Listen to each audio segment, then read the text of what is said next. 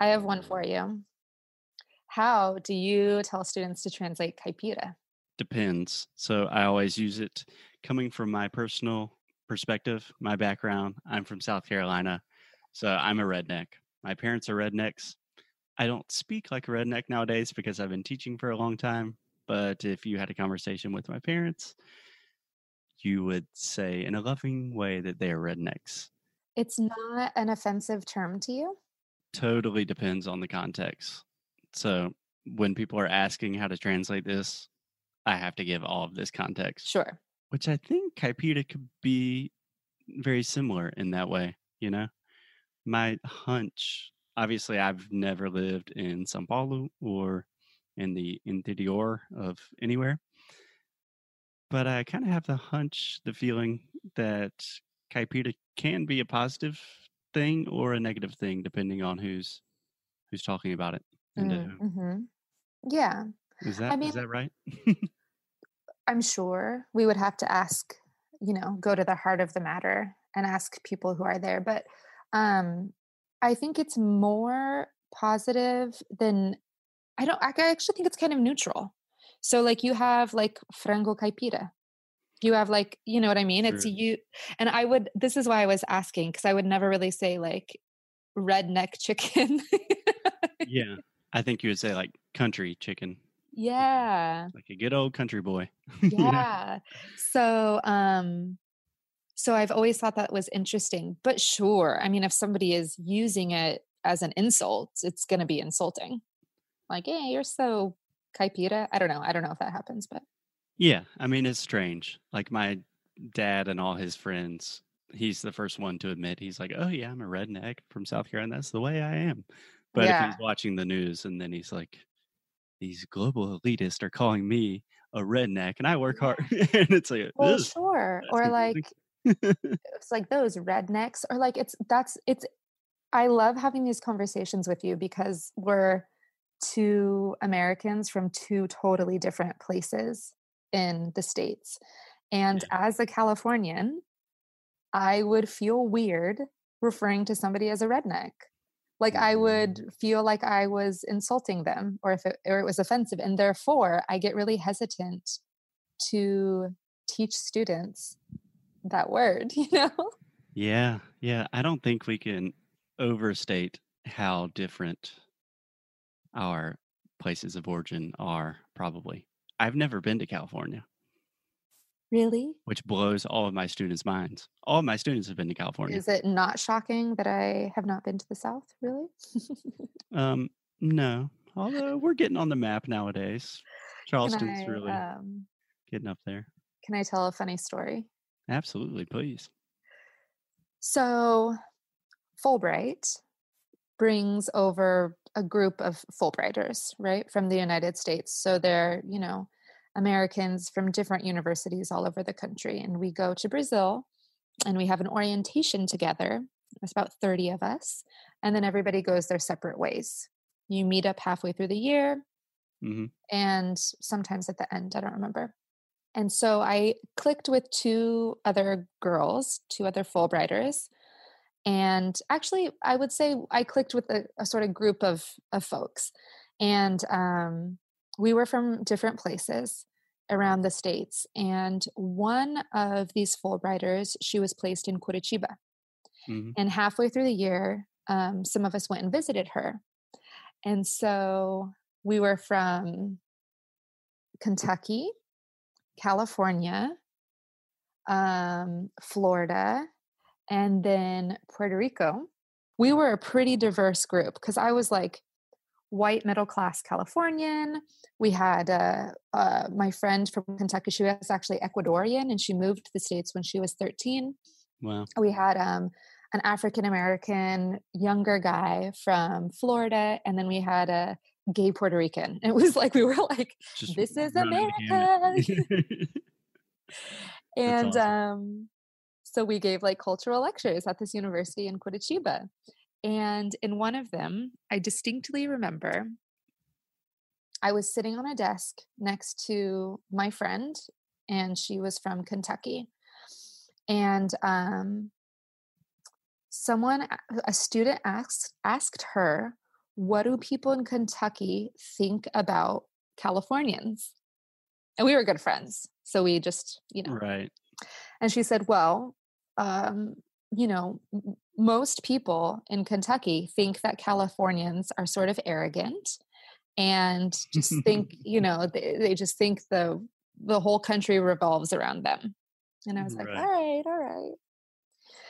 And then they said, and then she asked me, and she said, What do Californians think about people from Kentucky? And without meaning to, without thinking, I just said, um, We don't. I've never thought about someone from Kentucky in my entire life. this, I mean, that's. And then my friend, she was like, See, está vendo. this is what I'm talking about. And I was like, Oh my gosh, you're totally right. Oh man, yeah, that it's wild. It's wild.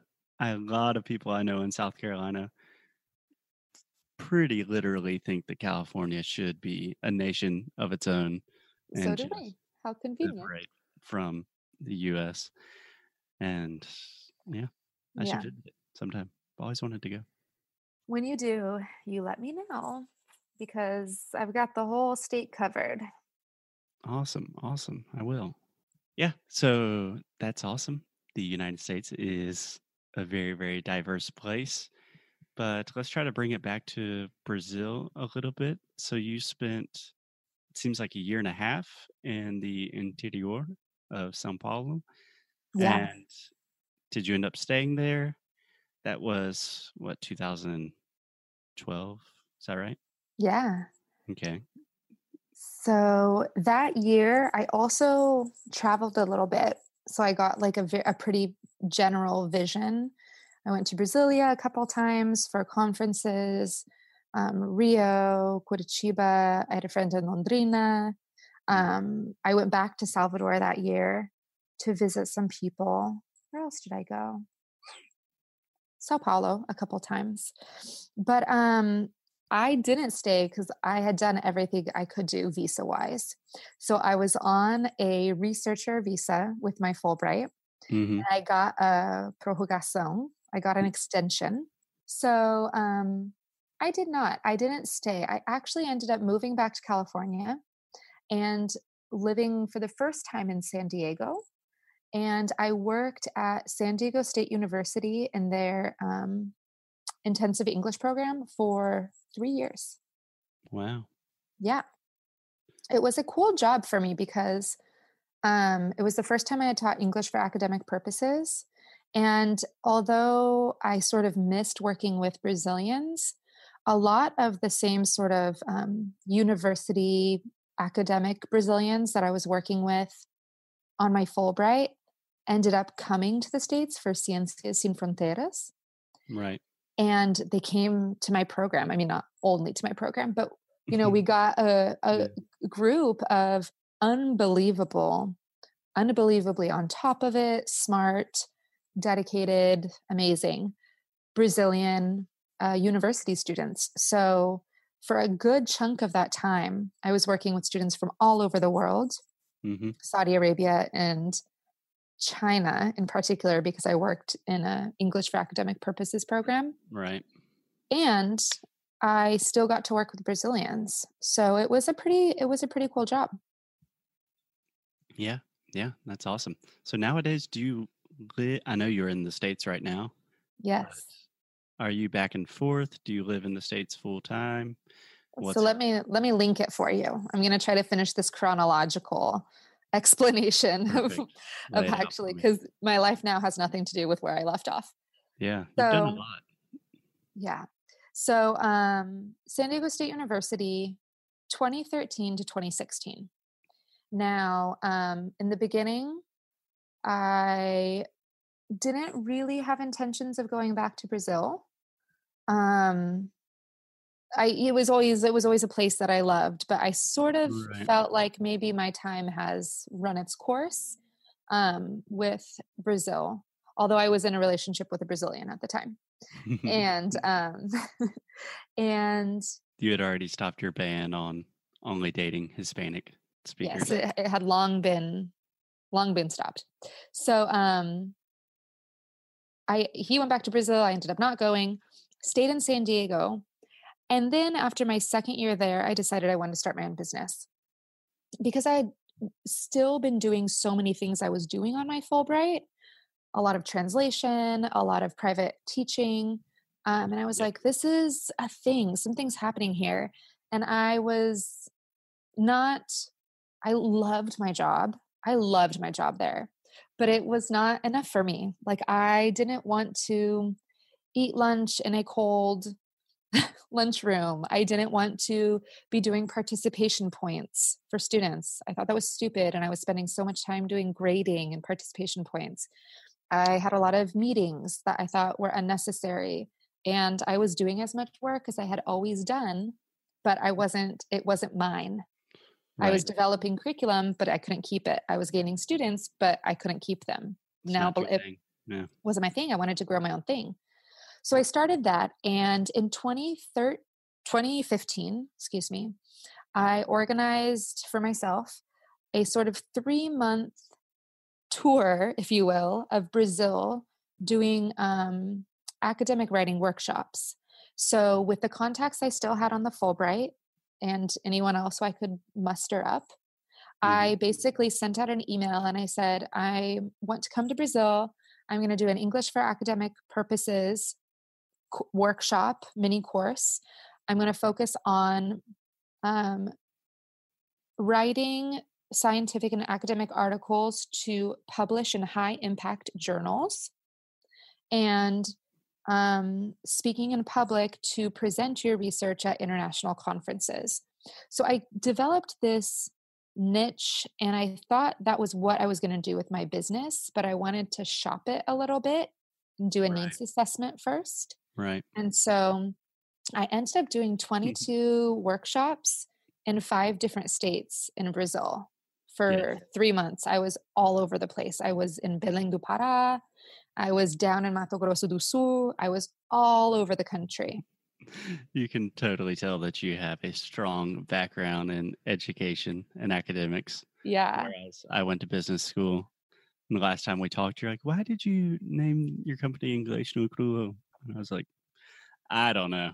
like, I ran 22 focus groups all across the country. Needs a yeah.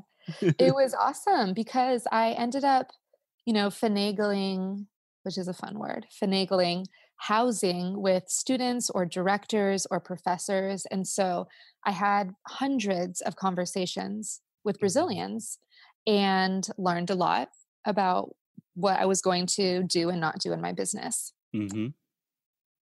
Important turning point in the story was the last stop was in Minas Gerais, and in Belo Horizonte, I was there. It was August now of 2015. Okay. Yes. And um, one of my, because, you know, some university was on greve, there was some university strike. And so my workshop got canceled and I was super excited because I was I wanted to know everything about Belo Horizonte and I had like one day. Right. So I went into the city. I'm at a cafe called Café com Letras. Anyone from Beaga will know where that is. And I'm just working there on my business and this adorable human being walks in and sits next to me and we start chatting and he has also started his own business and he's also gorgeous and amazing. And we hit it off. We end up hanging out that whole day. And then I leave.